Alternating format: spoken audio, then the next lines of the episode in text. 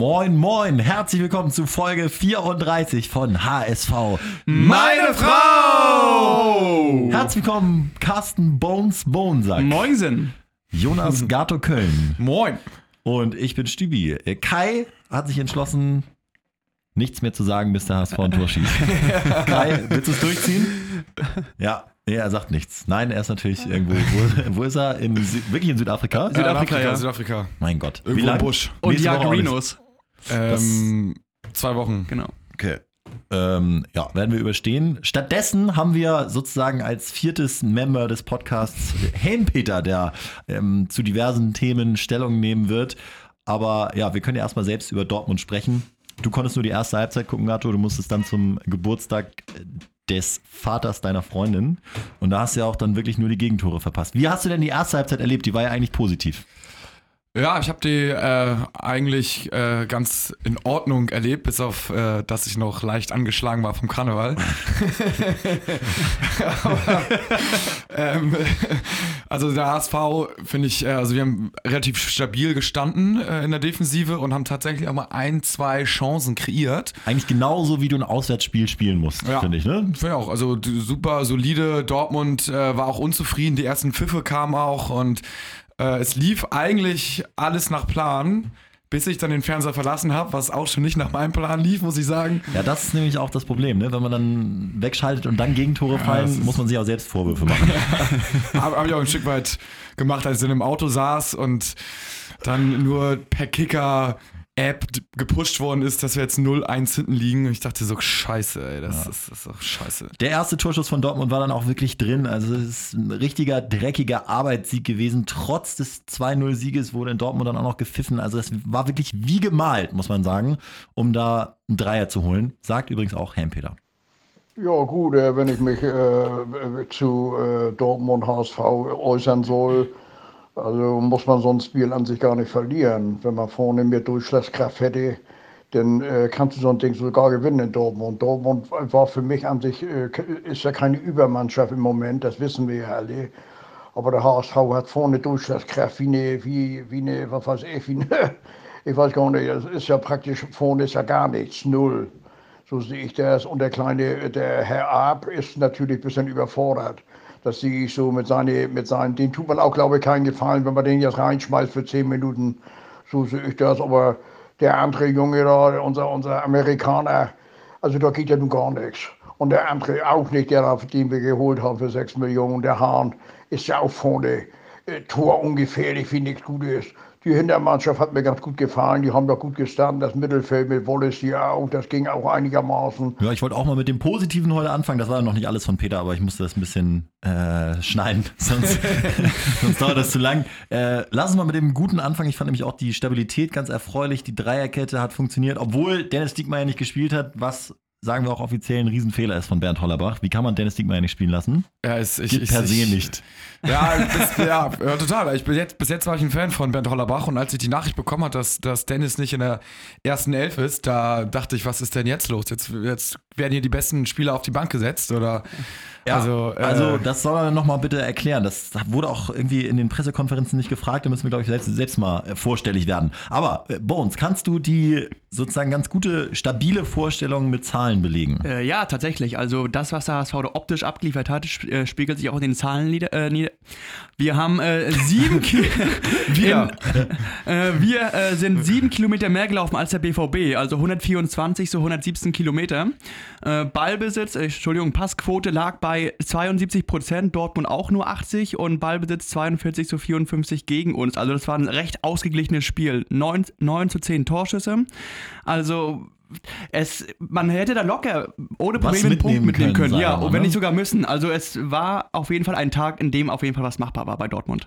Ich fand äh, auch, die, wie gesagt, die defensive Leistung ganz gut. Fand trotzdem auch so gerade Wallacey, muss ich jetzt mal sagen, so im Spiel nach vorne oder alles, was so Richtung Dortmunder Tor ging. Ich will nicht sagen nach vorne, aber es war teilweise wirklich haarsträubend, wie wenig Touch er in seinem Fuß hat. Ja, ich, ich, ich finde, äh, ja, das letzte Spiel davor fand ich auch nicht, auch nicht so stark, aber eigentlich, eigentlich ist die Aufstellung äh, prinzipiell vernünftig. Ja, er ist zweikampfstark. Ich glaube, er ist auch derbe präsent und unangenehm als Gegenspieler, aber so mit dem Ball am Fuß, Ja. da ist er noch kein richtiger Brasi. Nee, ist kein, nee, wirklich, da ist er tatsächlich kein Brasilianer. Aber ähm, ich meine, die, die, die, also Wallace ist ja auch eher für Defensivstabilität zuständig und dass wir nach vorne, so wie Helmpeter, finde ich, ganz richtig gesagt hat, hat überhaupt keine Durchschlag, Durchschlagskraft haben. Äh, muss, liegt an anderen Spielern und müssen sich auch andere Spieler ankreiden. Und, äh, Zum da- Beispiel? Ja, also äh, Wood und äh, Arp und Hunt und ich finde Kostic ist so ein bisschen so ein Lichtblick irgendwie immer Ja. noch. Der ist sehr, sehr aktiv und spielt immer mit 100% Energie, ist überall und ist echt so ein, ja, finde find, ich gut, aber es ist nur zu leicht, finde ich immer für den Gegner, sich darauf einzustellen, weil die wissen ganz genau, der Einzige, der wirklich gefährlich ist und auch eins gegen eins gewinnt, und zwar regelmäßig, ist Kostic. Und deswegen wird der auch meistens dann gedoppelt. Und solange die anderen keine Gefahr ausstrahlen, Ja, wird ist auch, immer so krass in, in Deckung genommen werden. Also es ist wie zum Beispiel jetzt so beim Handball, äh, wenn da jemand hochsteigt, wo alle wissen, der kann sowieso nicht werfen, dann geht da auch keiner raus, Ja, ja, sozusagen. genau. Aber wenn da jemand ist, der sozusagen auch Gefahr ausstrahlt, dann geht auch ein Abwehrspieler raus, sodass ein anderer wieder frei ist. Und genauso ist es bei Kostic auch. Das ist zu leicht ausrechenbar. Das Problem ist auch einfach, dass äh, vorne einfach überhaupt keine Anspielstationen vorhanden sind und das liegt halt auch in, zum großen Teil in dem Zusammenspiel der Spieler insgesamt ähm, äh, begraben, das Geheimnis, weil wir können mit der Fünferkette stehen wir, wie gesagt, stabil, also wir haben hinten nicht viel anbrennen lassen, aber wenn wir im Ballbesitz waren, hast du vorne halt nur Kostic und Wood und wenn sich da keiner anbietet, dass die Außenverteidiger mal nachrücken, dass du ein bisschen das Spiel dort vorne breit machen kannst, um ein bisschen den Ball zirkulieren zu lassen, da bist du mit drei Spielern gegen sieben Verteidiger bei der gegnerischen Mannschaft, da kannst du dir auch keine Chancen erarbeiten. Ja, und jetzt mal, also ganz ehrlich, was Bobby Wood momentan abliefert in der Rückrunde, es ist, man, äh, vielleicht braucht er Selbstvertrauen, aber langsam ist es auch genug. Er muss jetzt mal liefern und muss vielleicht das Tor zwingen, aber wenigstens muss er auch mal gut spielen, weil das ist äh, absolut zu wenig und für seine eigenen Ansprüche auch viel zu wenig. Also da kann man nur im Kopf schütteln. Die Frage ist nur, Bobby Wood hat das Flop-Triple gemacht. äh, ja, in der Bild, äh, das habe ich heute Morgen gelesen, das Flop-Triple. Die wenigsten Ballkontakte, die meisten Fehlpässe und die schlechteste Zweikampfquote. Das gab es doch überhaupt gar nicht. ja. Da, dreimal hintereinander jeweils, oder was? Nee, nee, also so, das. sozusagen Ja, ja, in, in okay. allen drei quasi Kategorien. Kategorien, Ja. die außer Tore irgendwie noch was aussagen, war der schlechteste Mann nicht nur des HSV, sondern ja, auf dem, auf dem gesamten Platz. Also ja, ich, da frage ich mich wirklich, was, was ist da los bei, bei Bobby? Da müssen die Tie- äh, Probleme ja tiefer begraben liegen. Ich meine, wir, wir können eh nur spekulieren oder hat jemand von euch Infos, aber es ist ja wirklich. Also, Ich, ich glaube auch, ich, ich glaub, vielleicht wurde er am Anfang ein bisschen zu hoch gehypt, dann irgendwie jetzt in der Saison nie richtig reingefunden, nie fit gewesen, aber irgendwann musste man wenigstens eine gute Halbzeit abliefern. Also muss ja kein gutes Spiel machen, aber irgendwie mal, dass man sagt, da ist jetzt mal Land in Sicht, da ist mal ein paar Aktionen gemacht und er lässt sich auch irgendwie hängen, irgendwie vielleicht will er, aber er gestikuliert dann laut rum, äh, wenn er irgendwie einen Ball nicht richtig bekommt oder wenn er ihm irgendwie wieder drei Meter vom Fuß abspringt oder sowas und äh, ich meine, ach, das ist, äh, nee, ist es ist, ist nicht, aber Ab ist halt momentan auch nicht richtig körperlich topfit so und den von Anfang an ist halt auch schwierig und da ist auch die Anfangs-Euphorie vorbei und vielleicht mal neu, ne? Da hat Helmpeter eine konkrete Idee. Wir hören jetzt einfach mal rein. Ja gut, was ich der Mannschaft sagen würde, also im Grunde äh, ist das so, dass man äh, gegen, gegen Leverkusen musst du drei Punkte holen. Nicht? Also da gibt es kein Hin- und Hergedüdel da hinten, das wird nach vorne gespielt, mutig nach vorne. Und du musst sehen, dass du die Zuschauer wieder mitkriegst. Also wir haben ja die besten Zuschauer der Welt hier, so sehe ich das, die mit 8.500 nach Dortmund fahren. Also die Mannschaft muss jetzt Eier zeigen, nicht? Sonst, sonst, sonst geht auch nicht viel. Nicht? Also da kann ich erzählen, was ich will. Wir müssen Tore machen. So, wenn du gar nichts hilfst, wenn der andere, äh, unser Wutter überhaupt nicht kann und, und, und, und äh, Herr Erb kann auch nicht so richtig, wegen seinem ganzen scheiß Abitur, der muss sich den Knöll mal bringen von der U21, das nützt ja nun mal nichts. Der weiß, wo das Tor steht. Ich glaube, der hat schon, der hat schon 12 oder 14 Dinge gemacht in der U21. Er muss jetzt irgendwas riskieren. Und du weißt schon, wer riskiert, hat auch meist Glück. Also, Törles Knöll. Ich meine, das spricht schon für ihn, dass er natürlich in einer völlig anderen Liga, aber immerhin mal getroffen hat. Ja, vielleicht ähm, ist das auch so ein bisschen so ein, so ein Arp-Effekt irgendwie, wenn er reinkommt, dann macht er erstmal drei, vier gute Spiele und ein, zwei Tore. Das wäre aber tatsächlich auch irgendwie so der letzte Strohhalm, an dem man sich vielleicht auch klammert dann, um das zu hoffen, dass einer, der halt äh, In der, kein, in der Regionalliga. ja, in der Regionalliga trifft und jetzt auch nicht die alle Nationalmannschaften, glaube ich, irgendwie durchlaufen. Also äh, schon gut ist, aber weiß man nicht, jetzt kein Jahrhunderttalent so gefühlt wie Ab, äh, dann kommen soll und irgendwie die Hoffnung im Sturm und äh, ja, Ja, schwierig. das klingt schon alles so ein bisschen verzweifelt, muss man sagen. Jetzt hast du ein Heimspiel gegen Leverkusen und bei uns, wir haben gerade eben schon vorher so ein bisschen geredet, du musst jetzt auch mal ein Heimspiel gegen eine gute Mannschaft Ja. gewinnen. Es kann nicht immer nur die Zielvorgabe sein, gegen Mannschaften wie Hannover Genau. so im, im, äh, im, in der Mitte der Tabelle zu gewinnen, Genau. sondern du musst jetzt, und so haben wir es auch die letzten Jahre geschafft, mal überraschende Siege landen. Anders geht's nicht mehr. Genau, wir hatten das jetzt auch, oder ich habe schon diese Saison öfter ähm, gesehen. Freiburg hat Leipzig zu Hause weggehauen, ähm, Bremen letzte Woche auf Schalke gewonnen. Aber Bremen ist ein gutes Stück, das wollte ich jetzt übrigens mal sagen. Bremen, ich meine, Bremen ist scheiße, ne? Aber sie spielen wirklich gut. Und auch Also- offensiv, sie haben genau das, was uns fehlt. Äh, mit, mit Kruse, Gondorf, äh, Junusovic, äh, Keins, gefährliche Leute äh, und, und auch auf den Außenpositionen Leute, die, die mit quasi mit nach vorne gehen und da Gefahr ausstrahlen. Das ist, und, der, und der Trainer ist auch eloquent und macht einen sehr guten Eindruck. Im Gegensatz finde ich übrigens auch Ja. zu Bernd Hollerbach, der eine Phrase nach der anderen raushaut. Äh, das könnte sich auch schnell abnutzen, wenn er nicht bald gewinnt. Also es ist schwierig. also sind aber scheiße, muss man Da, mal da, das sage ich ja zu scheiße, Anfang. aber Bremen, scheiße. ist Bremen, ist Bremen scheiße, Scheiße. aber wir, wir werden sie leider, glaube ich, dieses Jahr nicht catchen. Ja. Sondern das sind andere Mannschaften. Also eigentlich ist Relegation das Maximum jetzt schon. Sechs Punkte Rückstand auf Platz 15. Ja, ich, ich, ich muss sagen, ich war auch echt äh, emotional diese Saison am Tiefpunkt, muss ich sagen, als ich äh, mit dem Auto unterwegs war in der zweiten Halbzeit und da kam das 0-1 und ich war natürlich noch leicht fertig irgendwie vom Karneval und dann, vor allem, ich habe auch noch die, die ganzen Leute gesehen. Ich meine, es waren ja 8.500 Leute in Dortmund. Also es sind echt immer Hamburger, die glauben immer dran, dass man Ja. gewinnt. Und dann äh, blickt man echt in die Gesichter noch auf der Hinfahrt. Die freuen sich und sind, äh, man redet sich immer ein. Jetzt ist es mal dran und Dortmund liegt uns und dann kriegt man wieder so einen Schlag ins Gesicht und das ist, das äh, muss ich sagen, ja, es, es nagt langsam auch an mir, aber ähm, ja, Ja, wenn man, wenn man mal so in die ersten Folgen reinhört der Saison, da, ne, da haben wir noch an Europa. Geglaubt. ja, Das wird, muss man sagen, Europa wird langsam schwierig, auf jeden Fall. ja, es wird, ja. Apropos 8.500 in Dortmund, André Hahn sagt, was wir für eine Fankultur haben, ist einfach faszinierend. Es ist unvorstellbar, was die hier in den letzten Jahren mitgemacht haben und auch diese Saison wieder mitmachen. Vor ihnen kann man wirklich nur den Hut ziehen für die Unterstützung, die sie uns Woche für Woche entgegenbringen. Ja, äh, aber da muss auch ein bisschen was zurückkommen jetzt. ja vielleicht, äh, auch mal ein Tor von ihm. Also, Aber gut, also Hahn, ah, es ist, es ich finde ihn gar nicht so ungefährlich, aber die Menge an Chancen ist einfach auch so unfassbar gering, dass es dann schwierig ist, ein Tor zu machen. Es ist ja auch so, wie ähm, Gato gesagt hat, dass er, er steht 0-1 und du bist als Fan geknickt. Da ist ja schon so ein, ähm, mittlerweile so ein Gefühl, dass du hast, ja, aber die erarbeiten sich auch keine Chancen. Also ich hatte gegen Dortmund auch das Gefühl, sie, haben, sie sind mehr gelaufen, sie haben geackert, sie haben gegengehalten. Aber es war wie gegen Augsburg, die hätten noch zwei Stunden weiterspielen können, ohne richtig eine glasklare, brandgefährliche Chance irgendwie zu haben, wo du mal eins gegen eins gegen Böck wieder eine Chance hast. Das war, der Ansatz war gut, aber dann bis zur Box, danach kam dann nichts mehr. Also da, Also ich muss sagen, dieses, diese Phrase von, vom letzten Pass, der fehlt, die trifft beim HSV so Ja, unfassbar ja. zu. Also du kannst dir wirklich diese Szenen raussuchen und du bist dann auch in vielversprechenden Positionen. Ich denke Genau. nur an diese äh, Situation, wo rechts in Hand einen cleveren Tunnel spielt Ja. und dann Sakai da durch ist. So, und was macht Sakai? Er spielt ihn halt kniehoch, hart, unpräzise.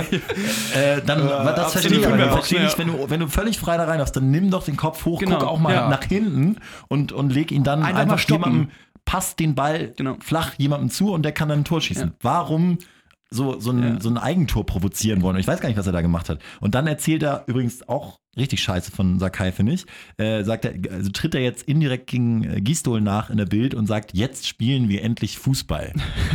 Also Ja, es- kann aber bei sich Ja, gerne, ich gerne grad mit sagen, also, anfangen. er ist äh, herzlich ja. eingeladen, mal Fußball zu spielen, aber ich, also als Kapitän muss ich sagen, schwach im Moment. Und ihr merkt auch, die Stimmung ist, ist auch bei uns ja, so ein bisschen resigniert. Wir haben sogar überlegt, heute gar keinen Podcast zu machen, äh, weil im Prinzip erzählst du doch immer dasselbe. Äh, aber Sie droht zu kippen. Die Nicht, Stimmung. nicht, nur die, nicht nur die Supporters äh, haben ja angekündigt, jetzt nochmal sozusagen diesen jetzt erst Recht-Effekt zu starten und äh, Vollgas geben zu wollen, obwohl der Appell auch so ein bisschen nach hinten losgegangen ist.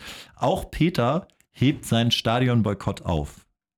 Erinnert ihr euch? Er hat ja gesagt, er geht Ja, nach mehr ja, Stadion. ja, ja. Äh, er hat gesagt, nee, das tut er sich nicht mehr an. Jetzt die Wende. Ja äh, ich, ich sehe das, ich seh das nicht sehr eng. Ich gehe auch wieder hin. Vielleicht bringe ich auch ein bisschen Glück da in der, in der, zu, zu der Truppe hin. Aber so, so würde ich das machen. Also die Ansage geht nur nach vorne. Wir müssen drei Punkte haben. Sonst, sonst da brauche ich gar nicht viel erzählen. Das muss die Mannschaft langsam selber auch wissen. Dieses Gerede immer, wir haben gut gespielt und hin und her. Du musst auch mal ein Tor erzwingen, so sehe ich das. Das ist meine Meinung. Du musst auch ein Tor, du kannst Tore nur erzwingen äh, in, in, in, der, in der Box im 16er oder am 16er vom Gegner. Nicht, wenn du im Mittelfeld hin und her machst. Du musst Gas geben und nichts anderes. Und wenn das dann nicht klappt, ja, dann haben sie ihn Pech gehabt. Alles klar, ich wünsche euch noch einen schönen Abend. Tschüssi, tschüss, haut rein, tschüss. Was man ja, also jetzt, das klang jetzt so ein bisschen so dahergesagt, aber es ist ja wirklich was dran. Er sagt, äh, so Gas geben und wenn das dann nicht klappt, dann ist es Pech gehabt. Aber es stimmt ja.